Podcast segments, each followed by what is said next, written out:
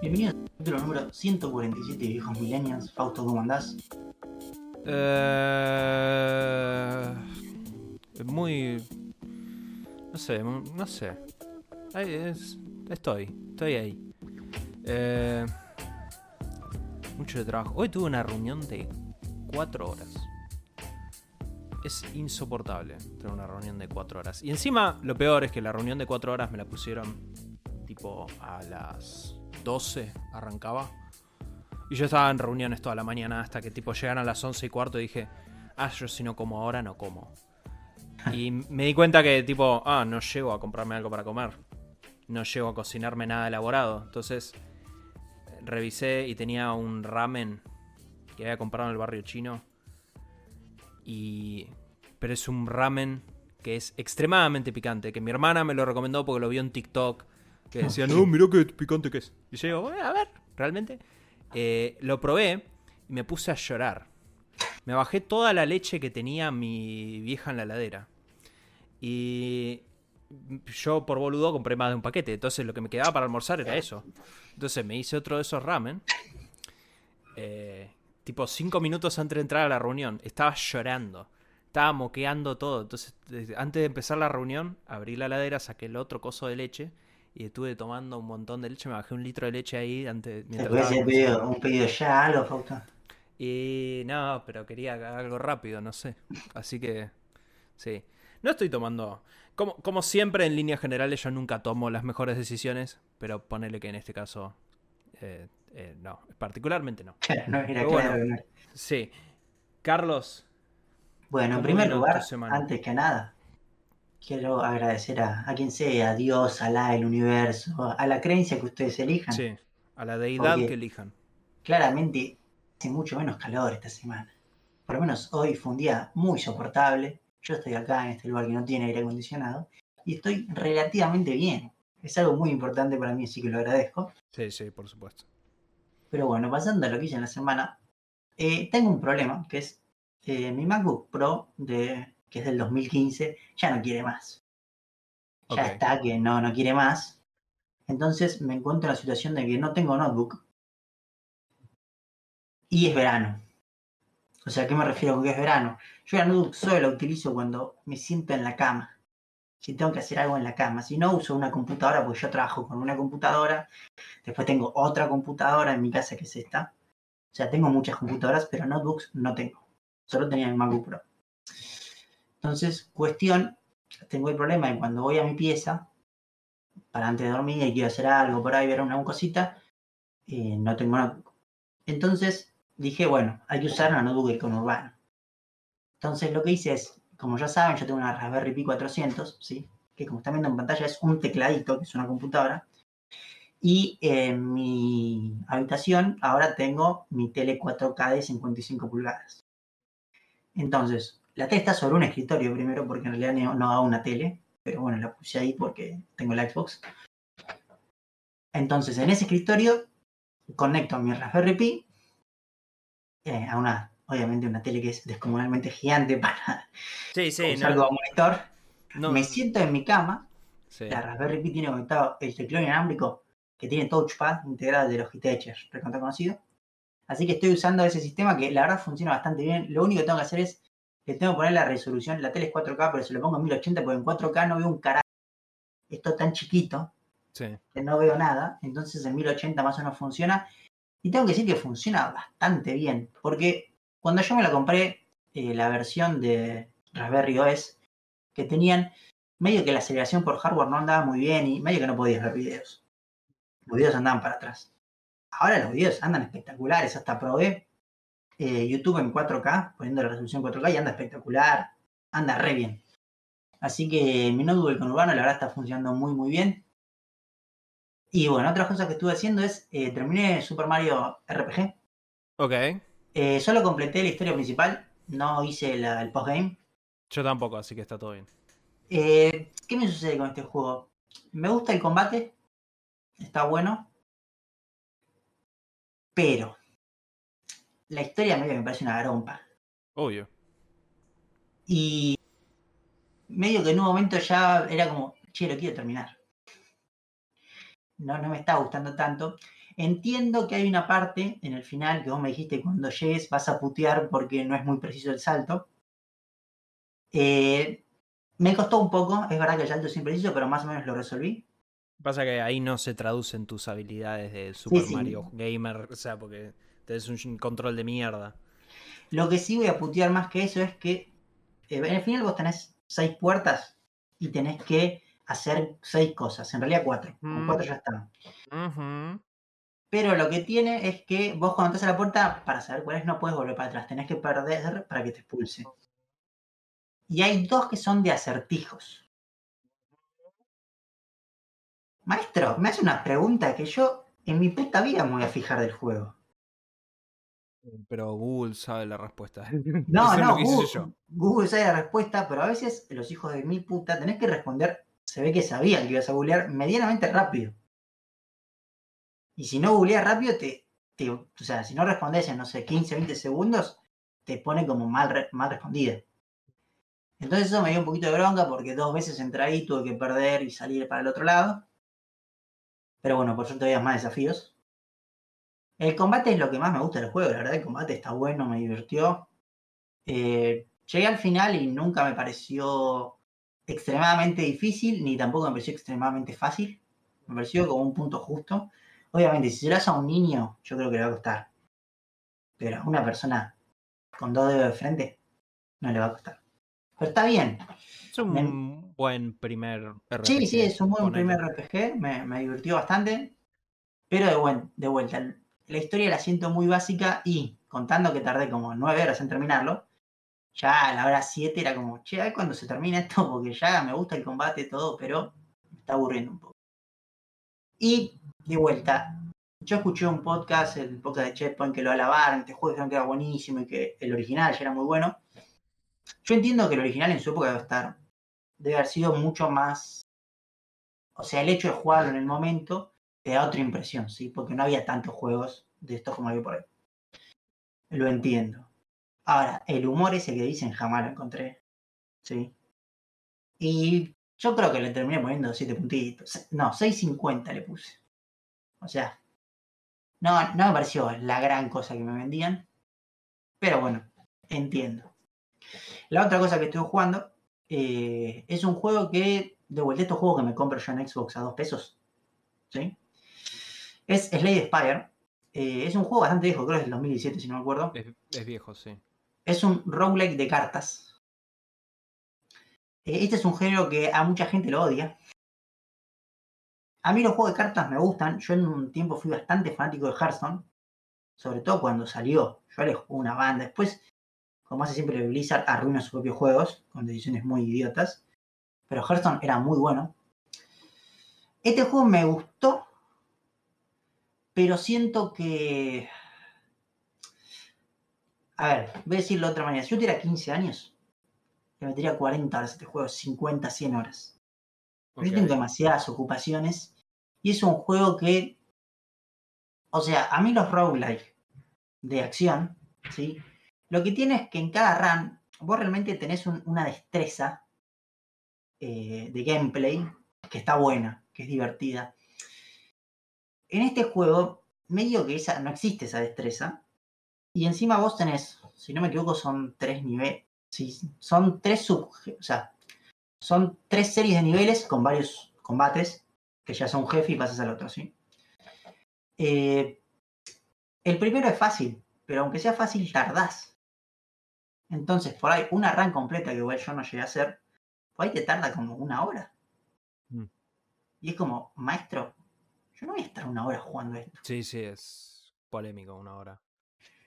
Entonces, me pareció un poco. O sea, como que es lento el juego. Ojo, es un juego de 2017. Después hubo más juegos como se Inscription y otros juegos también de cartas así, roguelike, que creo que le dieron un poquito la vuelta de tuerca. Este creo que es uno de los primeros de este género.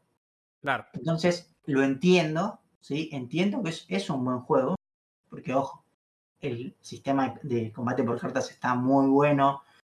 O sea, es bastante inteligente como lo hacen, porque tiene tres tipos de cartas, ataque, defensa y poder, que el, el sistema del poder está bastante bueno. O sea, es divertido cómo te van dando cartas, las cosas que te puedes encontrar. Está bueno, pero de vuelta, debería tener más tiempo para poder jugar. Ahora bien, yo te lo pagué 200 pesos. Y Por bueno, 200 pesos es una compra segurísima, te digo. O sea, aunque juegues una hora, ¿Sabes cuál es el parámetro que deberías tomar, Carlos?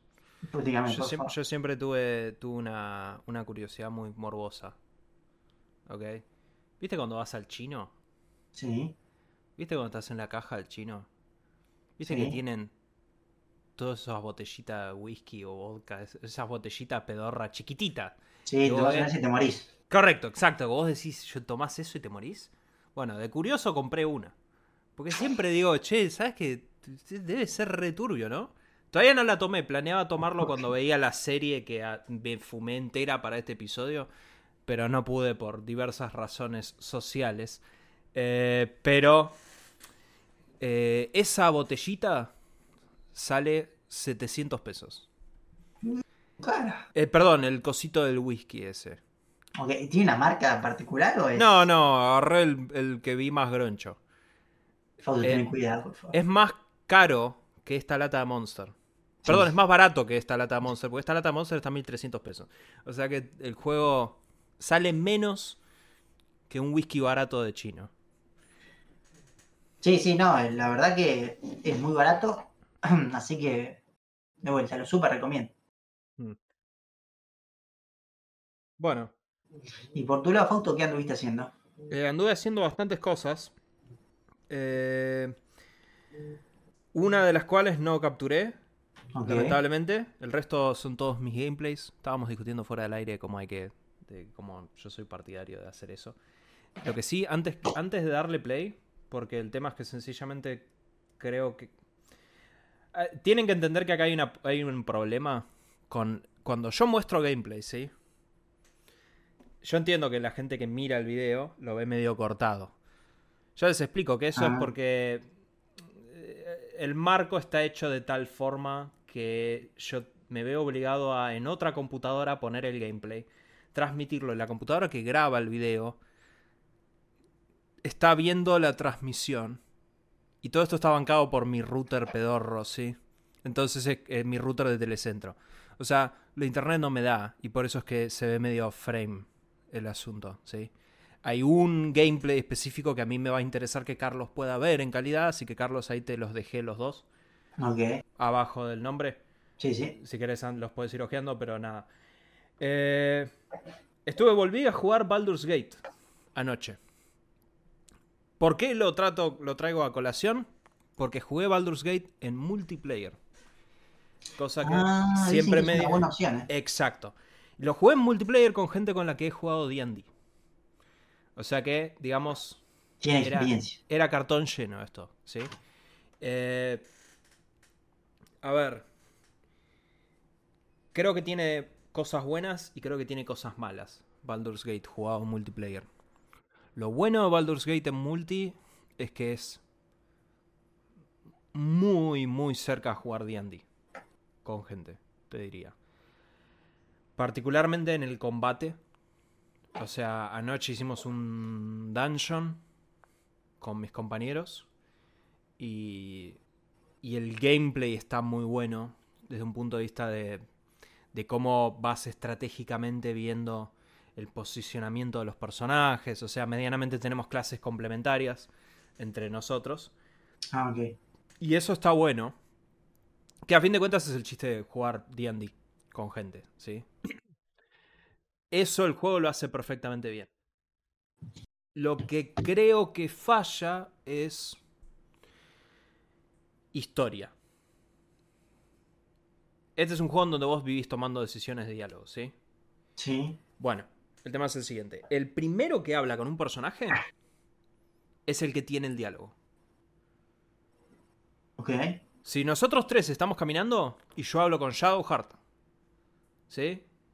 Yo tengo el diálogo con Shadowheart, yo, mi personaje.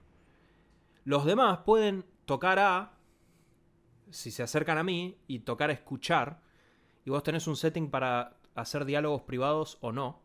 Si dejas que tus diálogos sean públicos, pueden ver tu conversación con Shadowheart, ponele, ¿sí? Y pueden sugerirte opciones de diálogo. En donde todas las opciones que aparecen, por ejemplo, vos podés decir, che, ¿por qué no decís esta? Y te aparece tal, sugiere Claro. esta opción. ¿Sí? A fin de cuentas, vos sos el que tiene, el que está hablando es el que tiene el control. Pero el problema, lo que para mí le falta, es que el juego debería notificar a la party, che, tal boludo empezó una animación. Si querés anda a mirar. No te notifican. Y en este juego hay mucha. A, a veces hay animaciones que van a suceder sencillamente porque caminaste a un lugar. ¿Entendés? Sí, se pierde la Y, inmersión. vos- entiendo. y- y el tema es que vos no ves la animación. Vos nada más ves que el personaje está parado frente a otro. ¿Entendés? A menos de que toques el botón explícitamente de ver y eso. Entonces, eh, lo que pasaba es que la realidad es que nos terminábamos avisando entre nosotros, che, estoy en una animación, ¿entendés? O sea, eso es lo malo. Y después lo otro, que es un tema ya muy... Es muy circunstancial, no puedo putear el juego mucho por esto, pero lo voy a hacer igual.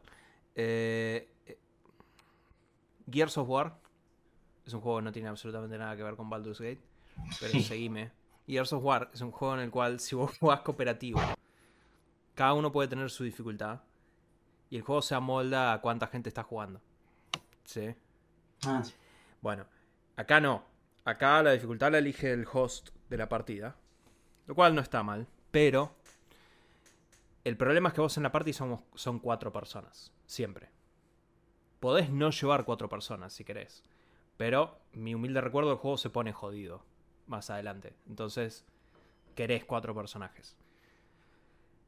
Si son tres jugadores, uno tiene que manejar un NPC además. No tenés una opción para que la Ah, inteligencia artificial lo controle. Ni siquiera una opción. Puedo ponerle que si, si estuviera la opción, yo lo pensaría ahí. Y si yo no quisiera llevar a ese tercer personaje, en realidad me estoy comiendo un garrón tremendo porque Pero, me falta perdón, ¿eh? una espada más. Sí, En el single player, sí. vos tenés que controlar a todos los personajes. Correcto, sí. Ah, ok. O sea, eso sí, siempre. Vos controlas a toda la party. Pero acá, o sea, me gustaría una opción que sea tipo, bueno, si son tres solos, ajusto la dificultad en consecuencia, ¿entendés? Pero no tenés eso. De nuevo, eso es una queja muy menor.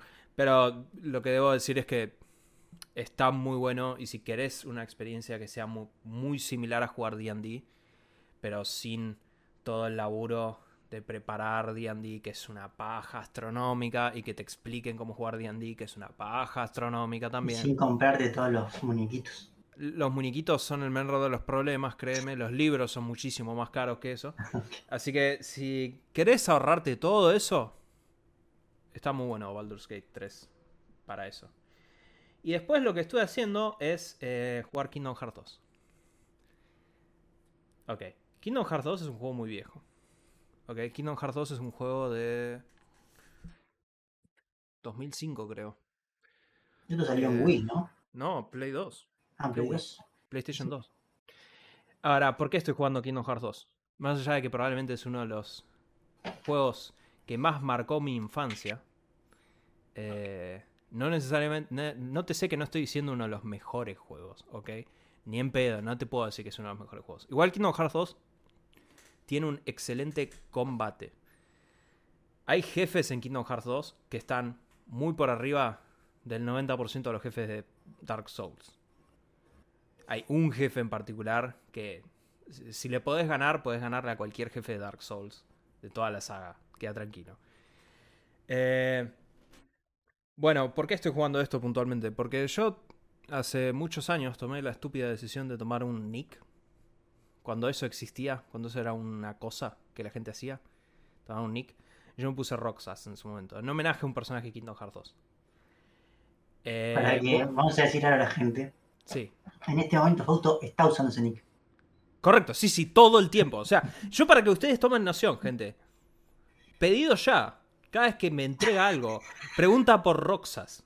¿Entienden? O sea, es ese nivel el nick. Bueno, Kingdom Hearts 2 comienza el juego con que vos no controlas a Sora, que es el protagonista de toda la saga, sino que controlas a Roxas. Y lo controlas durante las primeras dos horas del prólogo y después cambias a Sora. ¿Sí? Es un bait and switch del tipo Metal Gear Solid 2. Eh, pero alguien hizo un mod, ahora que este juego está en PC, para que puedas hacer al revés. Las primeras dos horas las jugás con Sora y el resto lo jugás con Roxas. Y editaron todo el juego. Le cambiaron textos, cambiaron arte, cambiaron ciertos modelos de personaje para que vos, y cambiaron incluso las mecánicas para que vos juegues con Roxas todo el juego. Entonces, eso es lo que estás viendo acá. Este es el mod de Roxas de Kingdom Hearts 2. Eh, a ver, lo que más me refresca a esto es que, de nuevo, primero, el combate está muy bueno de Kingdom Hearts 2. Es muy dinámico. Eh, es muy. Es muy entretenido. Eh, los gráficos son más que respetables para hacer un juego PlayStation 2. Sorprendentemente sí, eso tío. O sea. También, igual yo estoy jugando esto porque está, lo conseguí en oferta en, en el Epic Store. O sea que. Nada, por eso. Eh, pero. Te voy a ser sincero. Eh, sorprendente. Y esto es el tipo de juego que yo ya lo jugué 14 millones de veces, o sea que la historia... Me interesan ciertas escenas, pero tranquilamente puedo mutear. Y cuando estoy en una reunión de 4 horas y no estoy hablando yo porque están hablando de otra cosa, claramente saco pausa y sigo jugando Kingdom Hearts 2. Eh, pero la verdad es que está muy bueno y al fin alguien hizo un mod que me hace justicia a mí y me permite jugar a mí de la mejor forma posible este juego. Y por último, eh, en un lapso de pelotudez astronómica, eh, compré una Mac. Compré una MacBook con el M3 Max. Eh, ¿Es está de acá- 14 o de 16? 14. Y esto, de hecho, cuando haga esto van a ver lo que es el delta de los videos, de, de cómo se ven los videos en cómo transmito versus cómo se ven en la vida real. Eh, porque mi cámara lo captura en, en el, en tiempo real, ¿sí? Pero, a ver, ¿por qué hiciste eso? No lo sé. Acá no estamos para debatir mis decisiones de la vida. Yo, como yo siempre les digo, yo tomo las peores decisiones de vida que se puedan tomar, ¿sí? Pero traigo. la realidad es que no la he usado mucho. Pero obviamente lo primero que hice fue. Ok. Tanto se la pasaron hablando de que estaba el Resident Evil y que estaba Resident Evil, lo vamos a bajar el Resident Evil. Lo primero que hice fue bajar Resident Evil 4 y comprar Resident Evil 8. Empiezo con mi primera crítica. No anda la versión de Steam. No, la versión exclusiva, la versión que soporta el chip de Apple te la tenés que comprar en el App Store. Si lo compraste en Steam, andate a lavar el orto. Jate, joder, hermano. Baldur's Gate 3 anda en Mac, en Steam. Es, eh, no tiene gollete esto. Eh, pero bueno, eh, Resident Evil 8 me salió 15 dólares. Porque hay una Ah, oferta. Sí. Y funciona en iOS y todo. Y Resident Evil 4 está a 30 dólares ahora. Probablemente lo compre, no lo compré todavía. Vos te lo podés bajar y podés jugar el principio, que es esto que estás viendo acá. Ah, Eh, bueno, así que lo bajé y efectivamente me jugué el principio de Resident Evil 4 dos veces ya. Eh, esto que están viendo acá es Resident Evil 4 capturado en una MacBook Pro con el M3 Max, o sea, el chip para Apple, ¿ok? Sea, esto es lo que ellos vendieron, como esto es la, esto es gaming en Mac. Vos estarás viendo el, espero estás viendo el gameplay Sí, el normal. normal, no, no a 3 frames cada 20 segundos, como lo están viendo las personas que están observando el podcast, ¿sí? Verás, particularmente si vas a la secuencia que estoy mostrando yo, verás que es durazno. O sea, no es Play 5 esto. No, obviamente, Play 5 no. No, no, no, no, no, no, no, para, para, para, para. El obviamente guárdatelo porque el Metal FX y bla, bla, bla, y no sé qué, y la super performance, bueno, Play 5 tampoco decir mucho. O sea, este juego anda en la Steam Deck, boludo. No, está bien, pero lo que quiere decir que no es Play Eh. 5 es en el sentido de que pensá que una notebook, el TDP que tiene es bajo, aunque sea un M3 Max o lo que Mi, sea. Leno- mi Lenovo corre esto a 120 FPS con todo al taco. Está bien, O sea- pero igual, pero tu Lenovo no, no, no sé si llega a ser una Play 5, Mi Lenovo, no, debe estar más allá de la Play 5. pero a 4K lo corre. Es que es una 3080 con un Ryzen 9. O sea, sí. esa cosa. No, no, corre, o sea, corre el juego bien. No digo que sí, pero digo que A ver, ojo. no, no sé el tema de por qué No lo- de vuelta la notebook tiene un TDP bajo. Claro, no lo tomen a mal, o sea, no lo estoy diciendo como una crítica tan fuerte. O sea, en realidad sí. Porque después, no, porque esto es gaming en la Mac, gaming en la Mac, gaming en la Mac. No, ¿ok? Eh, se nota, anda durazno. Después probé Resident Evil Village, ¿sí? Y Resident Evil Village anda considerablemente mejor que Resident Evil 4, ¿sí? Igual eso, de nuevo, a mi criterio es medio preocupante, ¿sí? Tampoco, o sea, es el mismo motor gráfico, hay un par de años de diferencia nada más, pero eh, este juego para mí anda bastante mejor que Resident Evil 4. Al menos en lo que probé. Probé los, el comienzo de los dos juegos. ¿sí? No, no es que jugué, no es que hice una jugada muy seria. ¿sí? Lo, l- zafé porque los dos juegos tienen un comienzo en donde hay una aldea en donde atacan un montón de enemigos. Entonces eh, puedo comparar situaciones medianamente similares.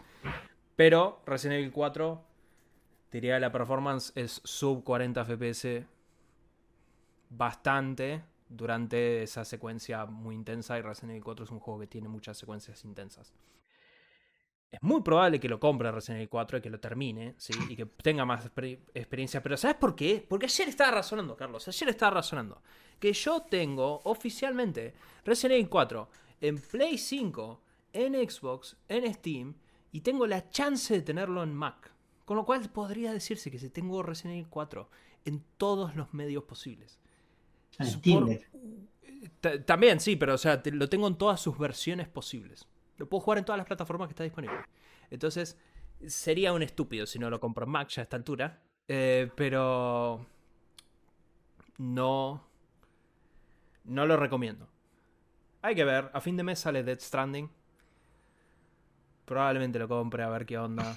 Porque soy un pelotudo. Ya lo sabemos, eso sí. Pero eh, lo que sí quise hacer es probar alguna que otra cosa, otro tipo de benchmark. De nuevo, es muy corto el uso que le he dado a esto, ¿sí? Pero le instalé el Adobe Premiere Pro y decidí hacer una prueba renderizando el podcast de la semana pasada en la Lenovo y en la MacBook esta al mismo tiempo las dos. El resultado es que renderizar el podcast le lleva 5 minutos a la Lenovo y a la Mac le lleva 4. No es muy impresionante eso, sí. Pero tengo un asterisco. Porque después hice algo que sí es mucho más impresionante. Agarré y desenchufé la Lenovo y desenchufé Ah, bueno, la sí. MacBook Pro. Las dos desenchufadas. La salvedad es que la Lenovo yo la tengo enchufada a la tele también. Y tiene como 300.000 tabs de Chrome abiertas porque yo soy un pelotudo. Sí, o sea, la Lenovo estaba sobrecargada. Pero sin batería, la Lenovo renderizaba el video en 10 minutos, me decía, ¿sí? La MacBook Pro renderizaba el video en el mismo tiempo. Sí, funciona exactamente O sea, igual. No, ni se mosqueó. Entonces, lo que tengo que eh, concederles, más allá del gaming, ¿sí? Igual, de nuevo, Resident Evil 8 anda bien. Eh, es que eh, para ese tipo de uso, evidentemente lo que, lo que tiene es Una mejor gestión de energía, sí. Claro, o sea, es, es muy eficiente. No sé si es necesariamente una, un delta de potencia astronómico, pero lo que sí tiene es un delta de eficiencia astronómico. Y se nota, o sea, porque de nuevo, sí, la Lenovo es más potente en juegos, en todo. Sí, la Lenovo pesa mucho más y tiene un ladrillo monstruoso de cargador que a mí me da paja, sencillamente, a ver si llevarlo. Y yo por ahí creo que para laburo Es más, sí, es más portable. más portable llevar esta cosa, que es mucho más chiquito y, y todo, y lo puedo llevar y no pesa casi nada. Eh, desde ese punto de vista, la verdad que está, eh, reconozco, está muy buena la, la- la cosa. Lo que sí, si algún otro pelotudo me viene a decir, no, porque ahora el gaming en la Mac ya está, ya cagó, cagó Microsoft, cagaron todas las empresas. No seas pelotudo. Por Dios. Porque esto es la No, máxima expresión hoy en día de Mac. Y no puede correr Resident Evil 4 a 60 No, lo que sí vamos a decir que, que a Fausto le faltó probar, está bien igual, son 300 dólares. Son 300. Sí, Carlos, Carlos quiere que pruebe con un software que sale 300 dólares. Claro, vamos- estamos hablando de Final Cut, que es el software específico de Apple para edición, Sí. el cual usa todos esos núcleos falopa que tiene el M3 Max, de decoding de vídeo y todo eso, o sea, al máximo solo usa Final Cut porque es obviamente el software propietario de Apple. Eh, yo imagino que con eso hay todavía más diferencias. Eh, Seguro, pero dos, Son cua- 300 dos salvedades. no Primero es por 300 dólares, obviamente, espero que me traiga un café con leche de paso. Pero segundo, y sí, ese es un software que está hecho explícitamente Sí, para sí. un hardware versus Adobe Premiere Pro, que es un programa que está hecho para el orto, que teóricamente tiene que andar en todos los distintos software del mundo mundial. No, no, por eso, por eso digo que la computadora en sí, diría que en un 30 o 40% del público que estima Apple, que compra sus productos, usan ese software. Porque Sí. está diseñado específicamente para eso y es donde sacan más ventaja, creo yo. A ver, yo creo que traeré más impresiones, particularmente cuando termine Resident Evil 4, porque todos sabemos que va a suceder eso, pero eh, en líneas generales te diría que sí, es, es- una computadora que eso, usarla desenchufada y todo eso, y que, que mantenga un mismo grado de estabilidad es, es genial. Lo que sí, obviamente, utilizar la Mac, lo que me hizo recordar es que detesto la Mac, detesto eh, Apple como ecosistema no encuentro nada, no entiendo nada. Antes zafaba porque era del trabajo, entonces no tenía que aprender a usarla, no la usaba, la dejaba acá, era mi máquina de ver YouTube y acá trabajaba en la computadora. No tengo esa suerte ahora porque por alguna estupidez decidí comprarme una, así que ahora voy a tener que aprender a lidiar con Mac. Pero bueno, qué sé yo. Eh, veremos si puedo editar este podcast en la Mac. Eh, Carlos, Por favor. pasamos a hablar de videojuegos. Tenemos varias noticias esta semana. La primera, tenemos una seguidilla de noticias de Microsoft. Sí. Voy a empezar con una que hizo controversia y honestamente no entiendo la controversia. Hay gente que de verdad se enojó por esto. ¿Ok? Unos insiders fiables empezaron a decir que hay juegos de Microsoft que van a empezar a salir multi. Supuestamente, uno de estos es el, que está confirmado, confirmado por los insiders, ¿sí? No- nadie dijo nada oficialmente, es Hi-Fi Rush. Que saldría en PlayStation 5.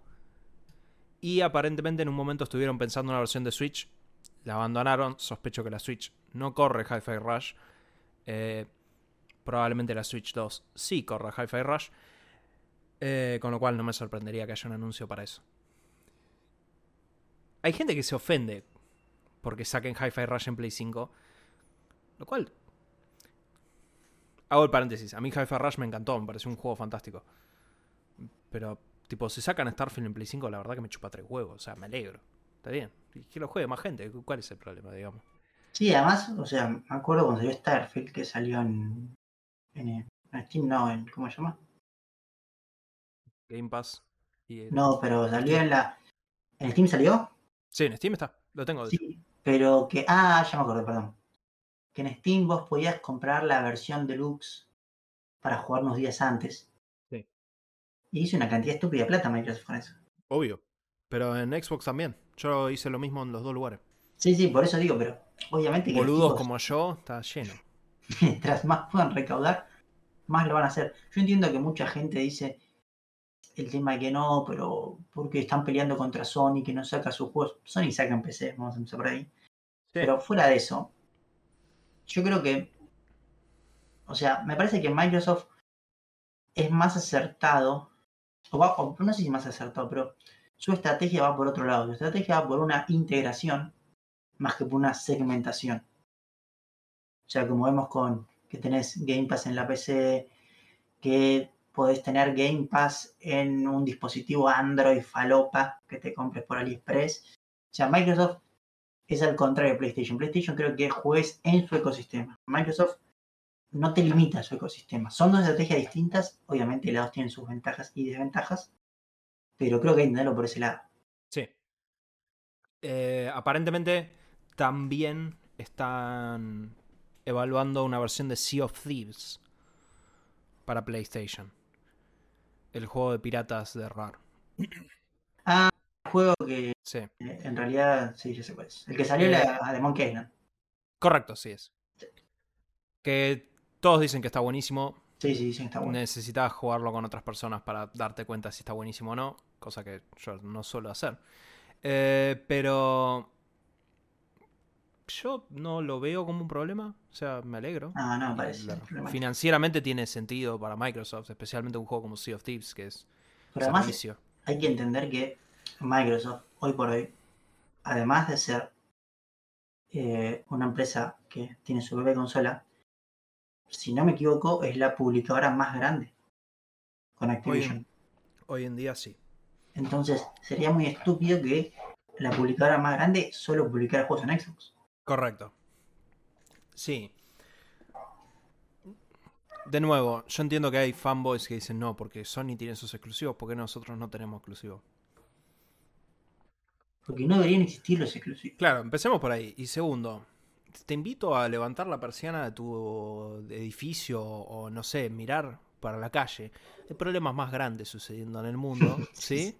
Eh, como para ofenderte de que alguien, alguien que tiene otra consola va a poder jugar un juego que vos ya podés jugar pagando Game Pass si querés.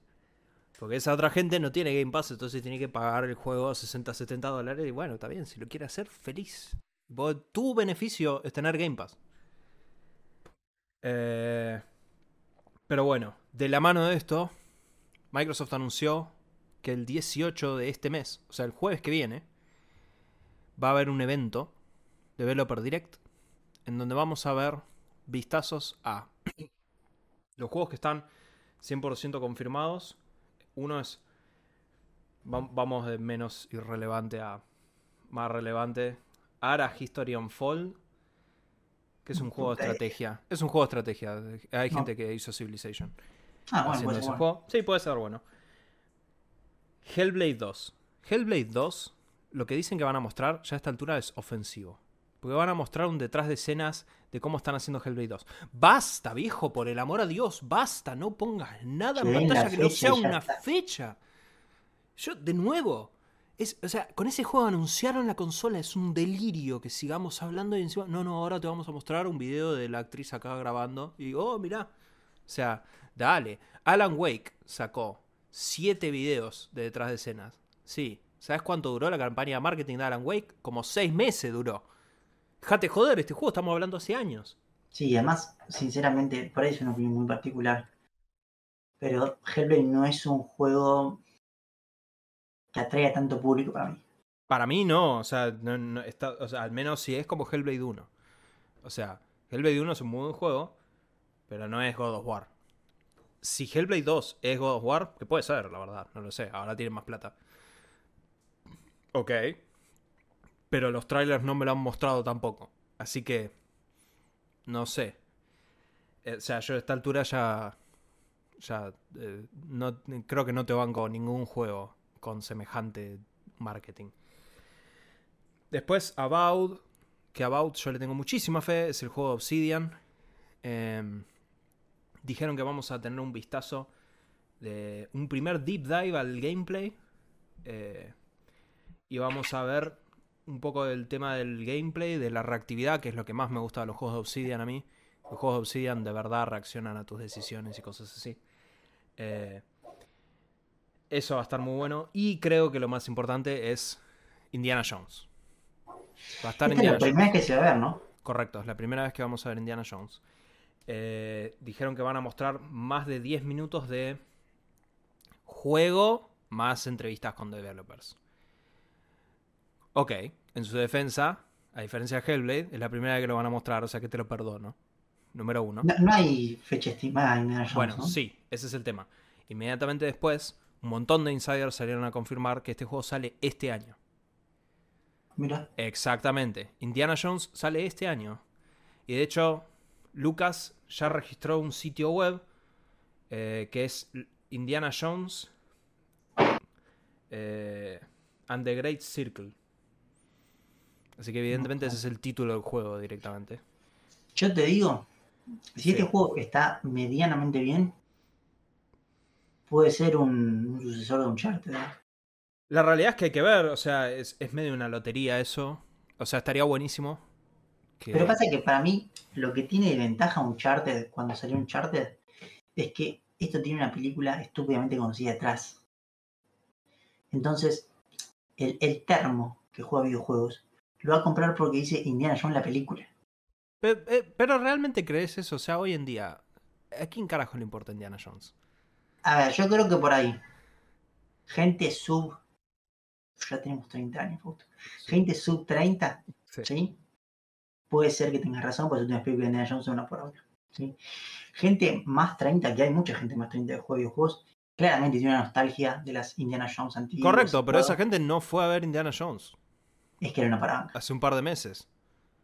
Es que era una parada esa película. Yo, yo no sé si Indiana Jones tuvo menos audiencia que Aquaman 2, Carlos, pero te garantizo que Aquaman 2 es muy mala. Y y hay No, no, gente yo- que la fue a ver. Yo lo entiendo, pero para ahí lo que yo me refiero es que todo el mundo sabe quién es Indiana Jones. Sí, sí, es conocido. Teniendo en cuenta que no hay Uncharted y que por el futuro cercano no va a haber otro Uncharted, Y dijeron que no iba a haber. eh, probablemente va a haber. De hecho, hay rumores de que hay habían un dicho estudio que- está así.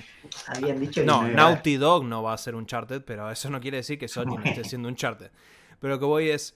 eh, tenés una gran beta ahí.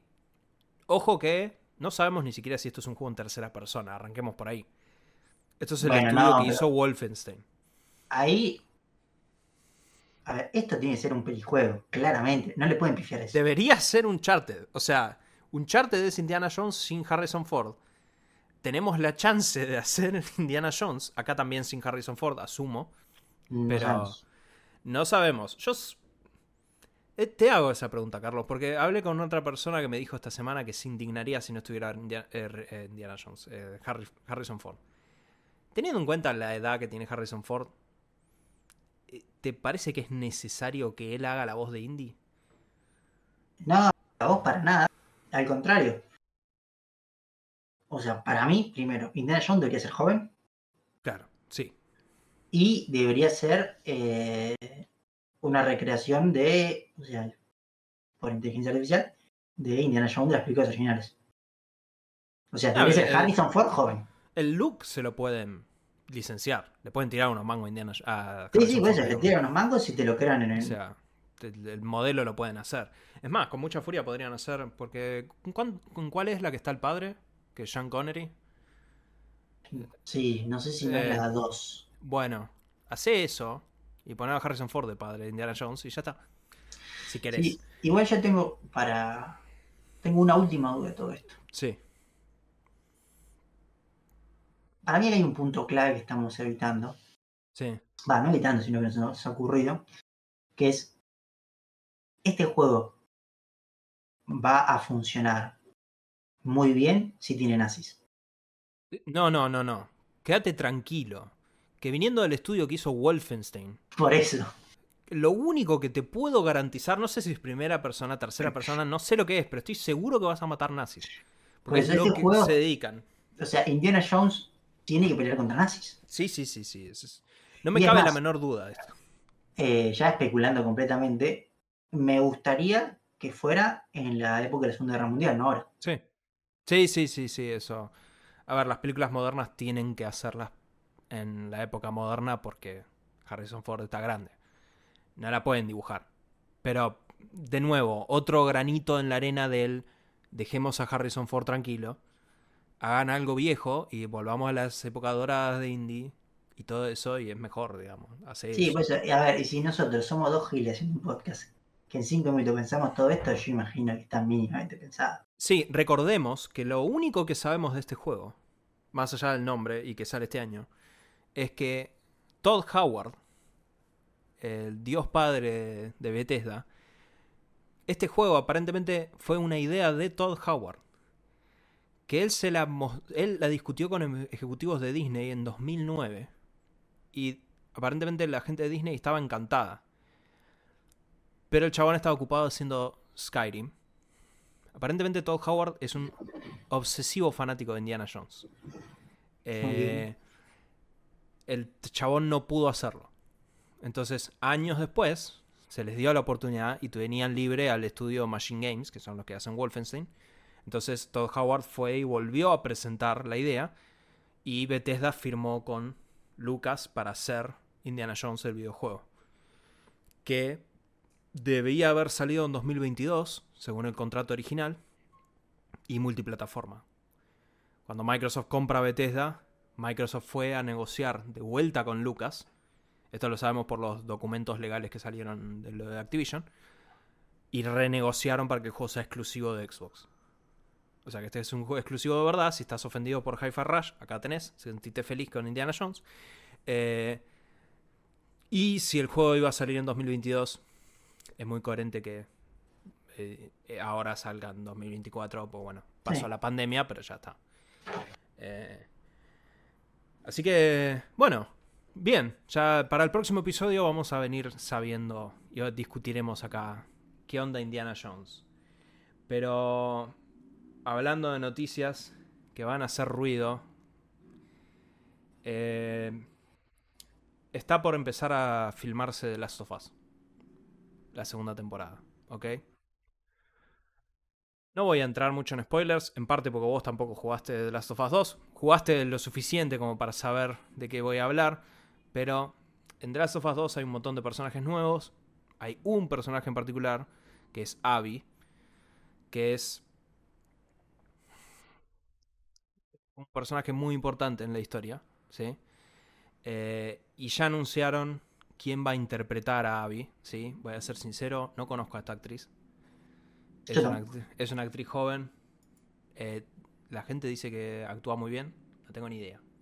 No sé si no está en euforia o algo así. No he visto eso, así que eh, lo lamento. Lo único que vuelvo a repetir acá, ya lo he dicho creo que en otras ocasiones, es espero que esta chica no tenga redes sociales y que si las tiene se aleje de las redes sociales. Porque yo recuerdo lo que fue cuando salió el juego, la cantidad de amenazas de muerte que se fumaron los actores del juego. Eh, po- podría uno asumir que la gente que mira una serie de televisión es un poco más cuerda que la gente que juega videojuegos, pero permitime dudarlo. Eh, así que se viene. Se viene con fuerza esto. Carlos, ¿pasamos a hablar de cine y series? Sí, nos traes una serie que estás esperando, Fausto. Ah, sí, una serie que estaba esperando. Esto se llama. Esto es, señoras y señores, un esfuerzo de producción, literalmente. Me fumé entero. En un día. Eco. La serie. ¿Toda más- la viste? Sí. Esfuerzo de producción se llama esto, Carlos. Créeme que me tuve que obligar a ver esto. ¿Sí? Echo es una serie que son cinco episodios. ¿Ok? De los cuales la mayoría dura 40 minutos o media hora. Así que vamos a decir, no es un esfuerzo tan monstruoso, ¿sí? He hecho cosas peores. Eh, eh, les voy a ser sincero. eh, por ahora es mi serie del año. Eh, es la única serie que vi, sí. Pero, a ver. ¿De qué va esta serie? En Hawkeye apareció esta chica que es Maya López. Eh, y esta es la serie de Maya López. Y en Hawkeye salió Kimpin. Y acá está Kimpin también. Y ponele que va de eso. O sea, la, es, la historia es. El primer episodio literalmente es recapitular Hawkeye. Te muestran literalmente escenas de Hawkeye. La mitad del episodio es recapitular Hawkeye. Con un par de escenas nuevas. Hay una escena de un minuto y medio donde está Daredevil. O sea que si sos como yo, un fanático de Daredevil. eh, no, está un minuto y medio, ¿ok? No, no, no, olvídalo. Eh, la acción está bien. Voy a ser sincero. Está mejor que la mayoría de las cosas que recuerdo últimamente de Marvel. Porque esto es una serie para mayores. ¿Ok? Esta es una serie con violencia explícita. En momentos. Eh, pero tampoco es que brilla un montonazo, ¿sí? Está Kimping. Kimping para mí es un excelente actor. Eh, y el rol que hace lo hace excelentemente bien. Pero la verdad que el resto de la historia es como... Marvel hace un debut de una nueva línea con esta serie, que se llama Marvel Spotlight. Es un pequeño crédito que aparece antes de que arranque la serie. Te pone Marvel Spotlight. Marvel Spotlight es como Marvel denomina a las series que, supuestamente esta es la justificación de ellos, podés ver sin haber visto nada más. Ah. Es una serie así standalone, ¿sí? Es como un unitario en los cómics. Eh, podés, sí, porque se pasan un capítulo recordándote la última serie, por si no la viste. Eh, ¿Qué sé yo? Eh, sinceramente no recomiendo que veas Echo. Voy a dar una excepción. Permíteme spoilear una cosa, Carlos. Por favor. Porque es una estupidez astronómica lo que voy a spoilear. O sea, no es un spoiler. En el tercer episodio suena Drácula de Rob Zombie. ¿Ok? Carlos, yo te, te- te pido que busques Drácula de Rob Zombie. Vos escuchala, porque por ahí la conoces. Porque eh, yo la conocí en Gran Turismo, no sé si uno o dos, o tres, tal vez. El año de ñaupa, es la canción. Cuando sonó Drácula de Rob Zombie en el episodio, yo estaba solo en mi en, en casa, eh, me entré a cagar de la risa en voz alta. Sí. Porque me encanta Drácula. Es una canción muy... eh, No sé, a mí me da risa Drácula. No, esta no la conozco. Cuando empezó a sonar Drácula me cagué de risa. Eso fue lo mejor de la serie. Y sí, el final. El final es desopilantemente malo. Es estupidísimo. Es recontra estúpido. Al punto que uno de los personajes que está en el final ni siquiera entiende qué pasó. Y era como, same, hermano, yo tampoco. Es cualquier cosa este final. Eh, honestamente no lo recomiendo.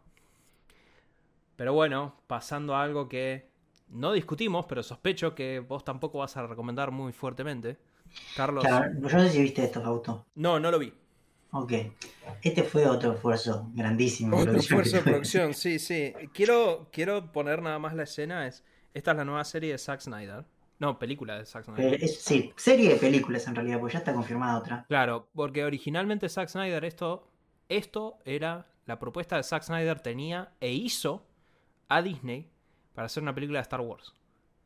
Disney le dijo que no, entonces el chabón le sacó todo lo que era Star Wars y dijo la hago igual, le cambio los nombres.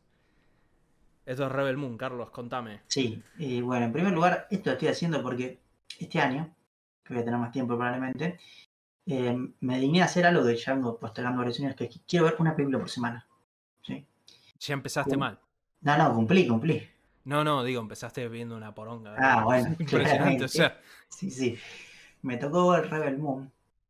A ver. La sinopsis de esto es. eh, hay un imperio gigante intergaláctico, ¿sí? Que en un momento es, es- se, eh, el- matan al rey y medio que unos soldados toman el poder, ¿sí? Y van controlando la galaxia. En el borde exterior, ¿sí? De la galaxia hay como unos pueblos rebeldes que van a matar. Dentro de esos pueblos hay un pueblo de, la- de granjeros que ellos van a ver, le quieren sacar la comida.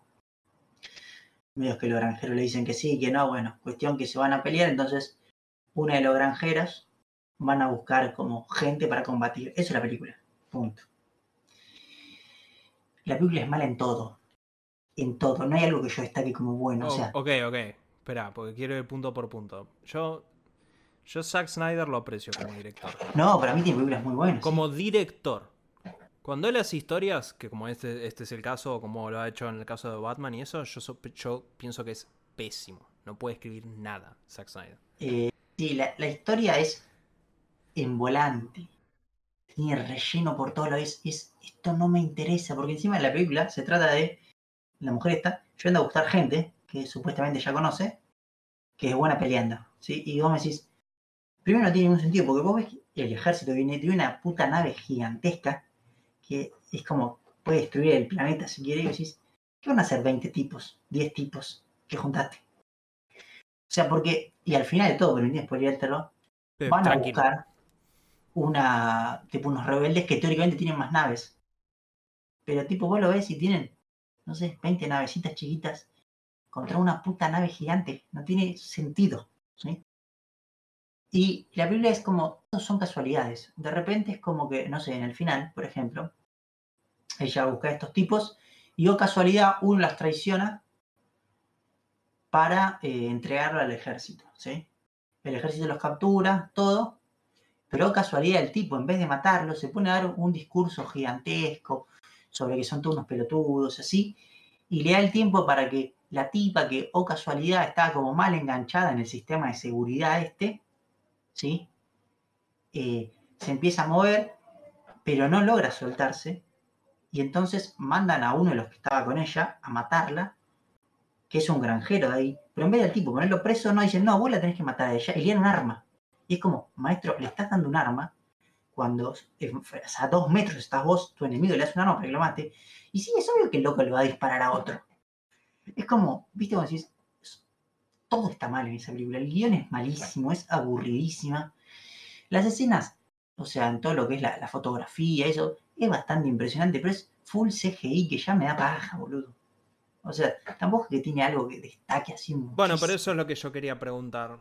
Porque yo ya sé, es malo, pero Snyder por lo menos suele hacer escenas que visualmente están buenas.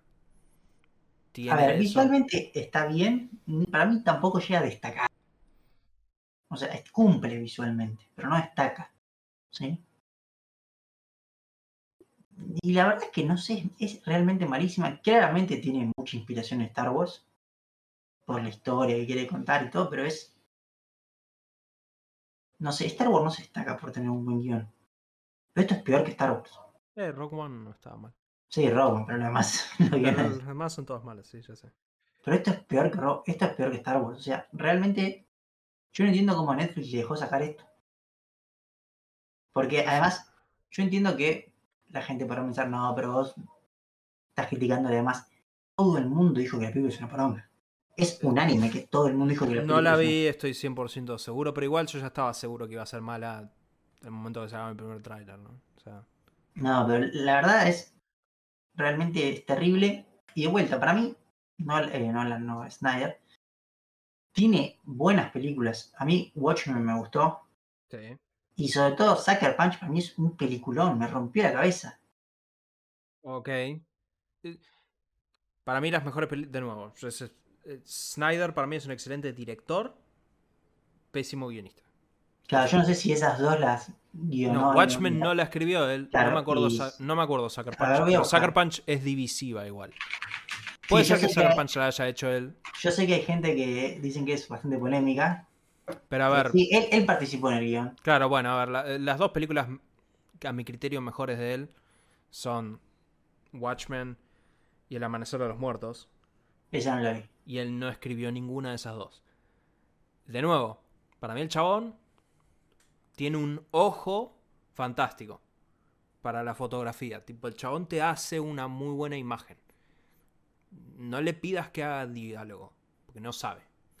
ni una historia tampoco, no sabe hacer eso tampoco. Pero bueno, qué sé yo. Yo, yo igual lo banco y todos dicen que es un tipazo, así que... Teniendo en cuenta la lista de soretes que hay en Hollywood, de los cuales vamos a hablar un poquito acá, no vamos a hablar del principal escándalo de soretes en Hollywood, sí, pero eh, digamos que hay, que hay que celebrar medianamente que Zack Snyder es un tipazo. Sí, será un, no, será un buen guionista, pero es un tipazo. Eh, bueno, hablando de gente que tiene una bancarrota creativa, Carlos, eh, anunciaron que John Favreau, que es el productor de Mandalorian, va a dirigir la película de Mandalorian y Grow. Una película, ¿verdad? Literalmente, sí, la van a empezar a producir este año.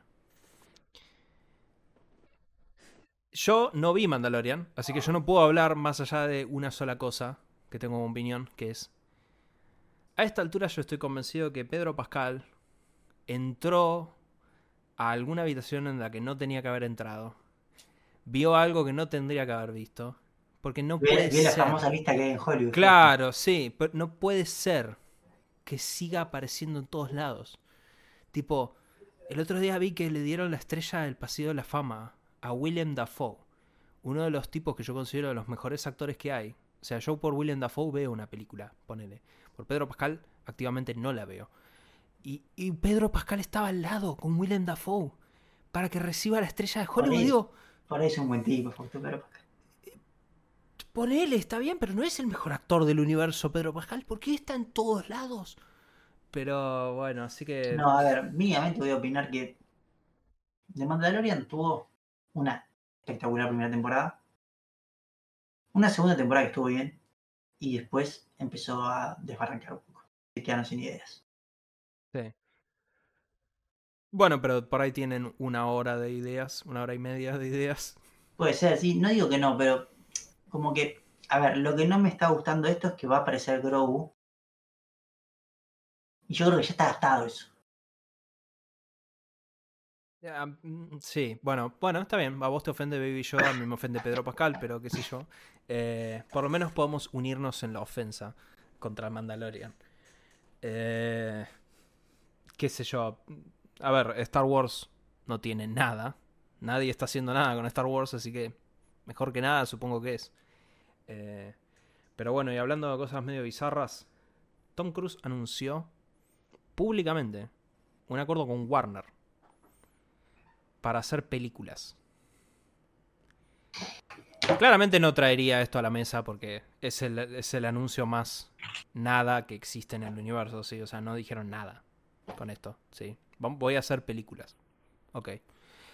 Eh, la única razón por la cual lo traigo es porque recordemos que Tom Cruise tiene un acuerdo bastante grande, o al menos el estudio con el que él labura mucho es con Paramount, por Misión Imposible y Top Gun. Había hace poco, discutimos acá rumores de la compra, que aparentemente estaban hablando de una fusión Warner y Paramount. Creo que el hecho de que Tom Cruise haya anunciado que va a laburar con Warner, quizás es una señal. Sí, puede ser. Teniendo en cuenta que Tom Cruise es. Muchos consideran que Tom Cruise es la última gran estrella Hollywood, propiamente dicha. Creo que es cierto. Tipo un nombre, que, un chabón que tiene nombre. Tipo es, ok, es Tom Cruise. ¿Vas a ver la película de Tom Cruise? Creo que hay poca gente que hace portación de nombre como él hasta el día de la fecha. Puede ser, puede ser. Eh, por ejemplo, nadie dice voy a ver la película de Pedro Pascal. Espero. ¿Sabes que igual yo... Este es el rant contra Pedro Pascal. Yo... Me voy a ahorrar el comentario. Pero sí, sí, ¿sabes qué? Sí. acá yo no banco a Pedro Pascal. Pero bueno. Carlos, antes de que me pase de tema con Pedro, ¿nos vamos a hablar de tecnología? Por favor. Sí, y yo traigo la primera noticia, pero porque esto es una noticia que me da eh, alegría. Yo puse como predicción para mí que este año se iba a venir la legislación contra la inteligencia artificial. Y me parece que ya estamos empezando a ver los primeros. La primera hilacha. Sí que es que OpenAI salió a admitir explícitamente, de hecho dijeron públicamente que los modelos que hacen ellos directamente no se pueden hacer si no agarran material con copyright. Y están pidiendo una excepción a la normativa de copyright para poder hacer ChatGPT. Acá es donde, para mí, Acá se define todo. En, lo que refiere a arte, sí, hay cosas que por ahí son distintas. Es complicado esto. O sea, razón tienen, probablemente sí, si no le das un dataset gigante, y bueno, dataset gigante necesariamente incluye cosas licenciadas,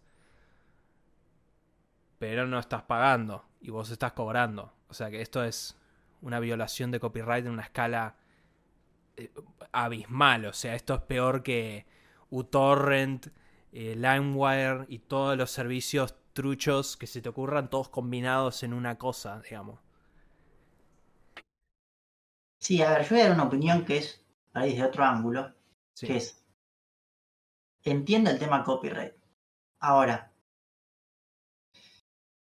eh, esto no, o sea, que ChatGPT salga a decir esto. ChatGPT no sale a decir esto. Sí. Bueno, perdón, si OpenAI salga a decir esto porque son buenos o lo que sea.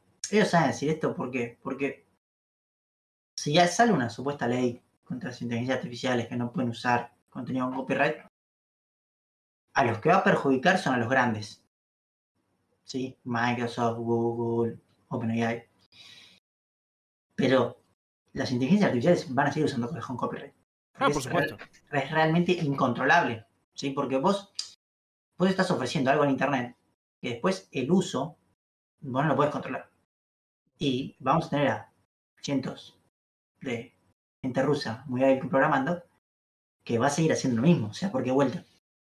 OpenAI es como la meca de inteligencia artificial, no por ser los más eficientes en los programas de inteligencia artificial que tienen, sino por a la gente que han llegado, a la cantidad de gente que lo usa.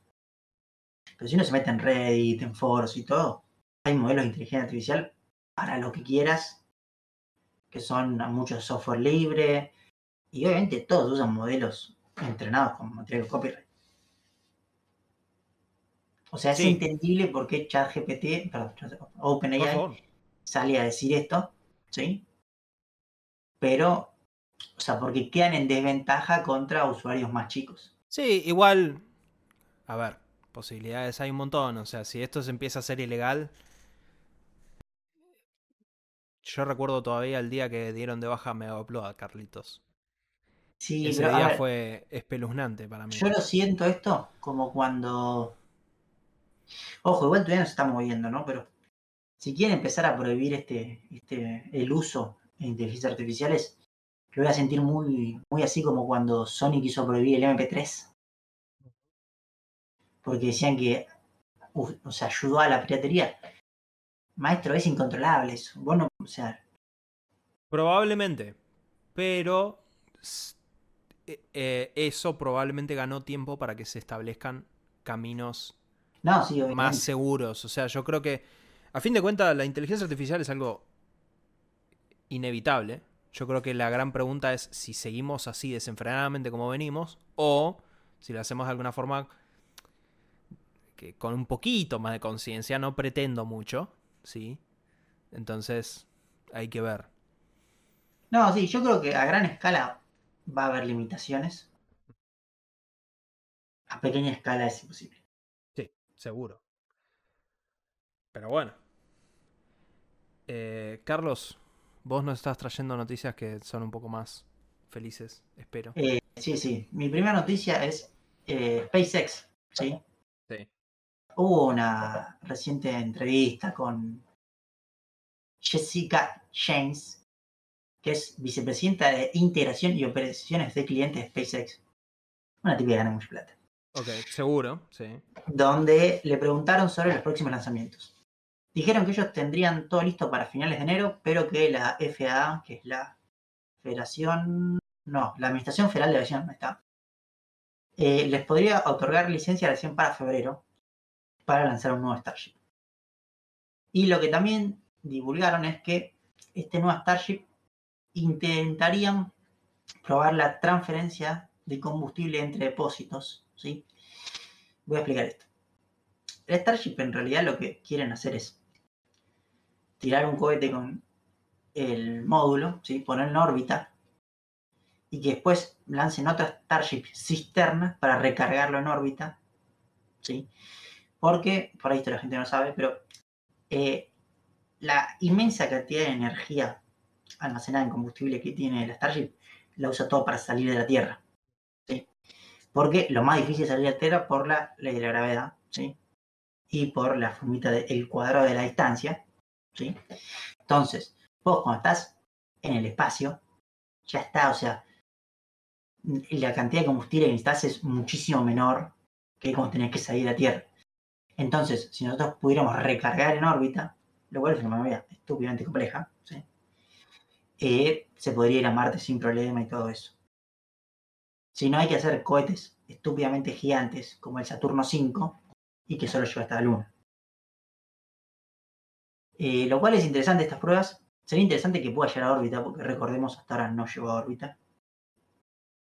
Pero bueno, vamos a ver Entonces, qué pasa. eh, eh, vos me estás diciendo, en resumidas cuentas, y bajándola a un término más para un paisano como yo, que Elon Musk, persona famosa por no poder poner muchos cohetes en órbita últimamente, quiere hacer despegar un combustible, de- un depósito de combustible gigantesco. Sí, sí, igual para, vamos a a corregir algo.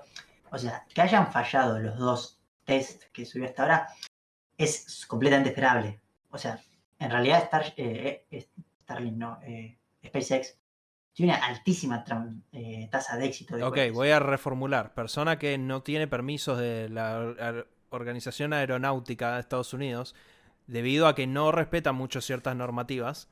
Bueno, sí, o sea, A- entiendo que a veces a, a SpaceX se lo ha criticado por su desarrollo, pero ojo, eh, Elon Musk es una persona bastante controversial, a mí no me cae para nada bien, Ponele, sí. ¿sí? Pero hay que reconocer que con SpaceX hizo algo bastante increíble, vamos a decirlo. Obviamente mucha gente se queja de estas ciertas cosas, pero sí, a ver, yo te voy a dar la respuesta. Sí, van a tirar un cohete lleno de combustible para recargar, Pero- Fantástico. desde el punto de vista físico es lo más lógico que hay. No, o sea, si queremos llegar a Marte, No, eso, eso no me parece mal. Lo que digo es el potencial de una bola de fuego gigantesca en el cielo. sí, y- igual no pasa nada. Porque, a ver, entiendo que sería una explosión bastante gigante, pero lo explota en el aire y no pasa nada. Mira, Fausto, yo te voy a dar una opinión que yo tenía cuando era más chico, ahora capaz desistí un poco. Pero yo cuando era más chico decía que nosotros nos equivocábamos, porque los desechos radiactivos los teníamos que tirar al espacio. Ok. Alguien me dijo, me parece una buena idea, pero maestro, si explota en el aire, Correcto. terminás una estúpida actividad. Y yo dije, es verdad, pero se podría hacer más seguro. Acá te digo lo mismo. Es verdad que va a ser una gran explosión, pero se puede hacer más seguro. Sí. Permitime dudar de Elon Musk. Esa es mi conclusión. No, no, lo que sí es que hay muchísima plata metida en todo esto porque, a ver, lo de llevar gente a Marte es una excusa, ¿sí? Si hacen que funcione este cohete y todo, van a tirar unos satélites que son estúpidamente gigantes, van a tirar toda la red de Starlink, o sea, hay mucha gente atrás. Pero bueno, paso a la última noticia. Sí. Esto viene una noticia que, como por segunda parte viene, que yo la comenté hace varias semanas que Apple había tenido problemas con una licencia de en sus Apple Watch, porque había violado una, una patente y se las habían prohibido vender. Apple estuvo unos días sin poder vender, apeló, eh, le aceptaron la apelación, ¿sí? que esa apelación termina el 15 de enero, o sea, entre 4 o 5 días. Y según lo que el ITC, que es el International Trading Center, no sé, ponele un, un lugar donde se ven patentes, eh, dice que su que la apelación que pide Apple para que se deje vender es está mal, sí que el- que el- la, la resolución que ellos emitieron es correcta y que eh, el 15 de enero no pueden vender más. Entonces Apple está moviéndose por todos lados, fue con las, las aduanas de Estados Unidos y un montón de gente, ¿sí? Para que le den una nueva apelación para que pueda seguir vendiendo. Apple está ya rajoneando las piedras, por así Por decirlo. supuesto. Pero según varias fuentes y todo, porque Apple, eh, en algo que yo no entendí muy bien, pero qui- quisieron dar una solución como dando una actualización donde hacían un cambio en el software, ¿sí? Para la medición, que según Apple eso ya no violaría la patente. Y el tipo le dicen que no, porque en realidad esto es algo de hardware que está instalado en el teléfono. Así que realmente o Apple deja de brindar estos servicios o no va a poder vender sus relojes. Es momento cual- de comprar un Apple Watch. No, lo cual a mí me parece muy raro porque, o sea, fuera de todo el tema este de que si se robaron la patente o lo que sea, primero, ¿cómo no se fijaron? Y segundo, yo creo que hoy por hoy, en, en captación de mercado, diría que vienen los iPad primero y los Apple Watch después, con mayor porción de mercado. Porque los demás relojes son una poronga y no venden nada. A comparación de los que vende Apple, obviamente, ¿no? Porque vas por la calle y la gente tiene un smartwatch que igual no es tanta. La mayoría tiene un Apple. Fausto tiene un Samsung. No sé, no sé en qué país vivís igual. Sí, en Estados Unidos, es cierto. Yo acá no. No, bueno, yo acá la gente que conozco casi toda tiene un Apple Watch. No. Tu circunstancia, Carlos. Yo, yo- sin dar nombres de dónde, Carlos, vos, vos, vos- tenés amigos náuticos, ¿ok? Bueno, vos, pero pará. vos llegaste a yo- pronunciar esa frase 100% en serio, amigo, Es verdad, pero yo, yo voy a decir algo. Vos perteneces al jet set, Carlos, ese es el tema. Lo que voy a decir es. eh, para vos comprarte un, un smartwatch. Hablo de smartwatch, bueno, no- estoy sacando los Xiaomi de 2000. de Que es lo que 2003. tiene todo el mundo en este país. Pero por eso, yo te- estoy, estoy hablando de smartwatch de gama alta. ¿sí? Son dos ramas completamente distintas. En smartwatch de gama alta, la gran mayoría son Apple. Samsung, tenés Yo- Samsung, tenés Huawei. Estaría interesante ver una comparativa. Yo no sé si no gana Samsung acá. No sé, me parece que no. No lo sé. Pero bueno, por lo menos en Estados Unidos todos tienen un Apple Watch. Eso estamos En seguros. Estados Unidos sí, ahí estamos seguros. Entonces, la verdad me. No sé, me parece muy raro esta movida que hicieron. Sí. Es bastante loco. No sé, honestamente, cómo no lo agarraron antes, porque estoy seguro que Apple tiene un ejército de abogados. Sí, que tiene que revisar todo antes de esto. O sea, yo estoy seguro que mucha gente fue echada por esta pelotude. Eh, y como no han arreglado. Eh, tiraron unos mangos al chabones. y, Es che, que yo no sé si. Basta. Yo en un momento me puse a pensar, yo no sé si puedes arreglar. Porque ¿qué pasa si el otro dice no arreglamos? Ah, sí. Sí. No, bueno, es que vos en estas demandas podés hacer un arreglo de partes.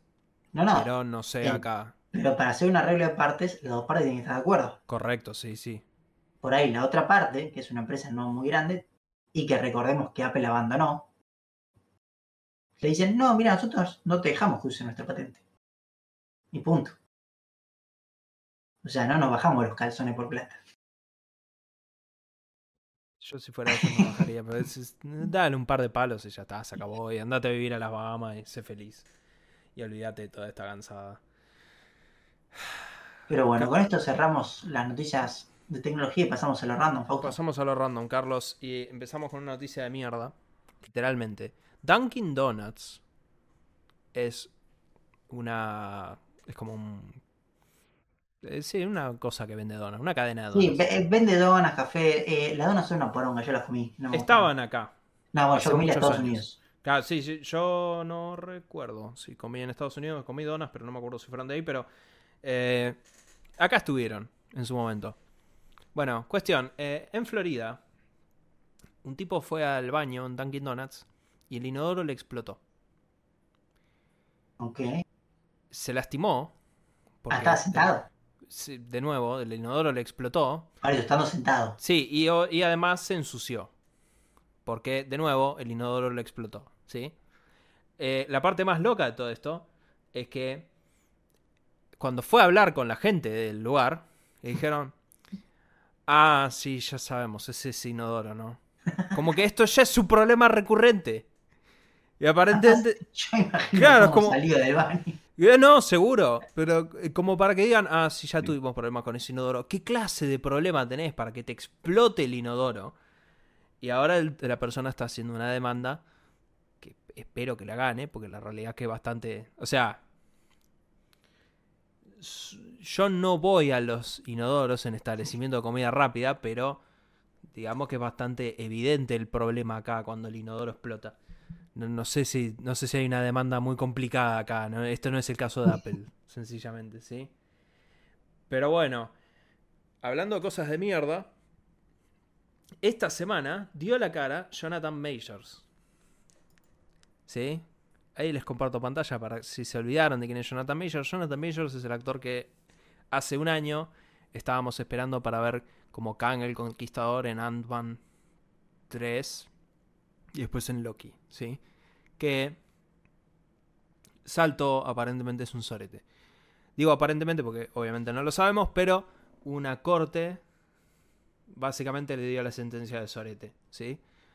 Y dio su primera aparición pública desde que empezó todo este quilombo en una entrevista en Good Morning America.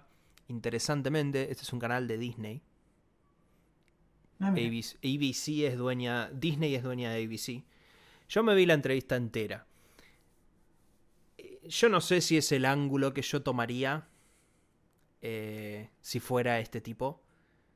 Eh, porque no se arrepiente, de no dice que se arrepiente de nada, no se toma responsabilidad, sigue diciendo como que él es inocente.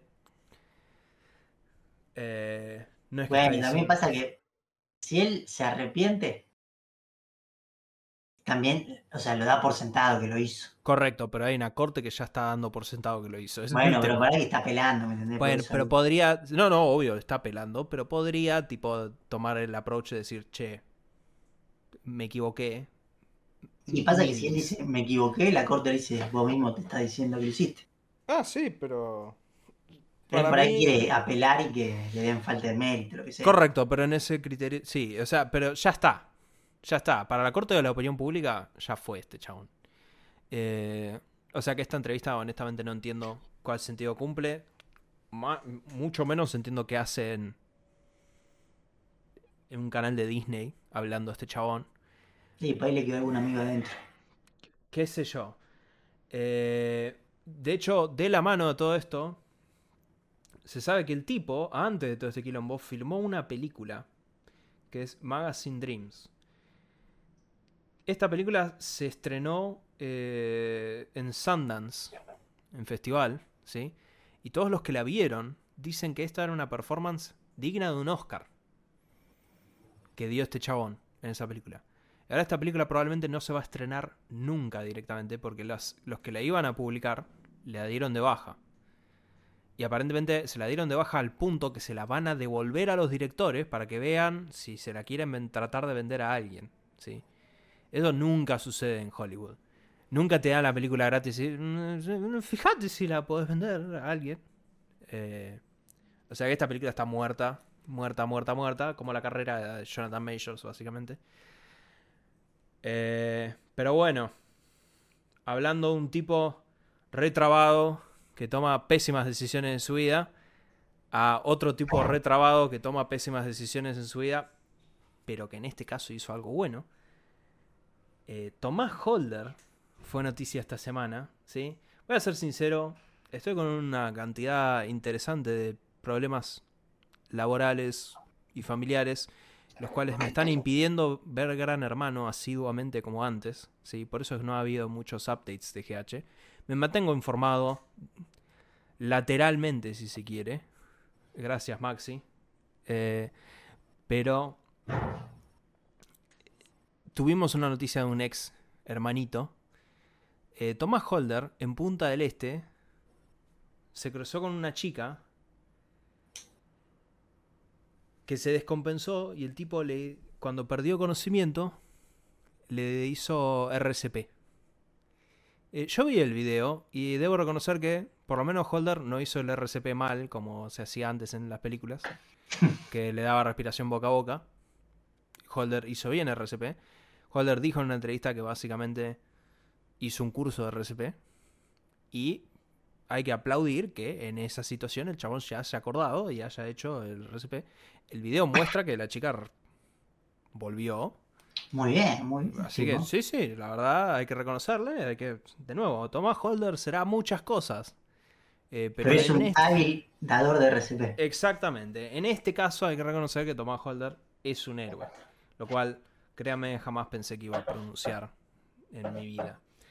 Eh, pero, cerrando con un pelotudo astronómico, eh, alguien que detesto profundamente, profundamente, es Will.i.am.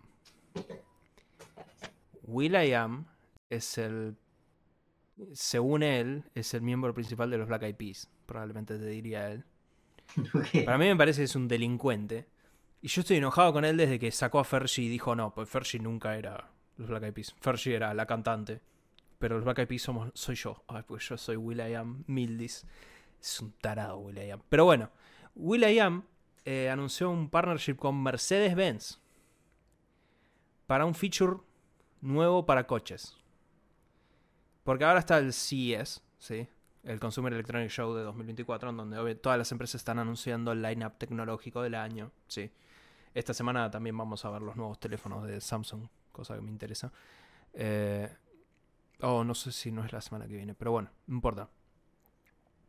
¿Cuál es el feature de, este, de los autos? nuevos que anunció Mercedes-Benz. Un pseudo DJ que te puede hacer música según cómo vas manejando.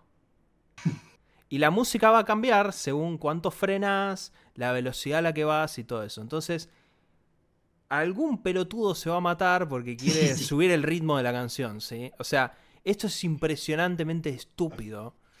Digno de Will I Am. O sea, cuando yo leí el titular y después leí Will I Am, dije, ah, ok, tiene todo el sentido del mundo. Eh, yo creo que es muy. Sospecho que debe ser ilegal. En algún lugar, por lo menos, debe ser ilegal. No, la verdad es una, locura. Es un delirio esto. Pero fue anunciado de verdad, sí. Esto te permite hacer que tu auto sea como un instrumento musical. Esa es la definición oficial que dan ellos. Ojo que igual Sony también mostró un auto eléctrico que puedes manejar con el joystick a Play 5, ¿sí? Eh, así que veo que la gente que hace autos está fumando de la buena, ¿sí? estamos todos cortos de ideas, me parece, pero lo único que puedo recomendar, si sos una empresa y querés hacer alguna idea muy estúpida, por favor, no llames a Will I Am. Y ya que está, tampoco llames a Pedro Pascal. Pero bueno. Eh, Carlos, ¿pasamos a las recomendaciones? Sí, por mi parte, está en un canal de YouTube. Esta recomendación es muy rara. O sea, no, a ver, no es muy rara, es muy particular para cierto grupo de gente. ¿Qué carajo es esto, Carlos? Ahí está. El canal se llama Titans of CNC Machines. Son gente que eh, usa, o sea, y maneja máquinas de CNC estúpidamente gigantes y caras.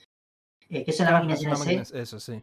Eh, sí. Son máquinas que vuelven a un pedazo de metal, lo mecanizan con herramientas y te sacan la pieza que vos querés. Es una explicación muy burda, pero para que la gente entienda, ¿sí? Pero la cuestión es que estos tipos trabajan con máquinas que, no sé, las empiezas a la NASA, a SpaceX, a... Todas piezas increíbles hacen los tipos. Tienen de todo, tienen hasta un podcast donde hablan sobre las máquinas. Eh, tienen también un apartado que es por donde yo llegué, que es de impresión en 3D. Es impresionante lo que. Es impresionante primero las máquinas que ves eh, la guita, la guita que mueven estos muchachos es una locura, ¿sí? Me gusta este boludo, yo lo conozco, este tarado. De la este hace armas, video de armas. Mirá vos. No, no hacen lo que sea puede hacer con esto. Y entrevistan a mucha gente. La verdad está muy bueno. De vuelta, es un mundo que a mí me gusta. Pero yo entiendo que al 95, 98% de operación, esto le chupa bien un huevo. Por eso es una recomendación muy particular. Ok. Es muy de nicho esto. Sí, sí, muy de nicho. Eh, bueno, yo traigo una recomendación de esas que, me guardo en el ropero para un día que ande poco inspirado. Eh, esto es eh, hace un par de semanas cuando anunciamos, cuando discutimos el fallecimiento del actor de Max Payne. Literalmente la noche anterior, eso lo hablamos, no sé si lo hablamos fuera de cámara. La noche anterior estaba escuchando una canción que está en Max Payne 2, que es Late Goodbye eh, la anécdota a mí me parece que está buena. Es eh, Poets of the Fall es una banda finlandesa. El cantante barra compositor principal de Poets of the Fall es amigo de Sam Lake, el guionista de Remedy.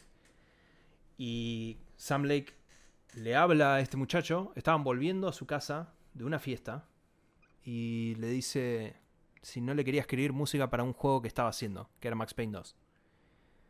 Y dice que dale. Y se juntó con, con un músico conocido y armó una canción puntualmente que es esta Late Goodbye. Eh, Sam Lake lo puso en contacto con un tipo muy grosso de la música finlandesa.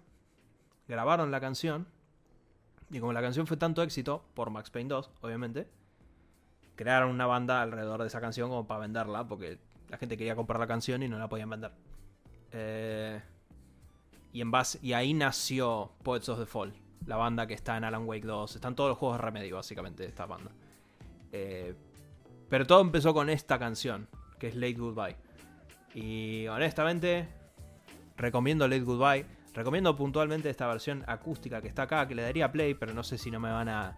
No van a decir, sí. Claro, desorbitar al espacio exterior del video. Eh, y no tengo ganas de poner un cartelito negro en la pantalla.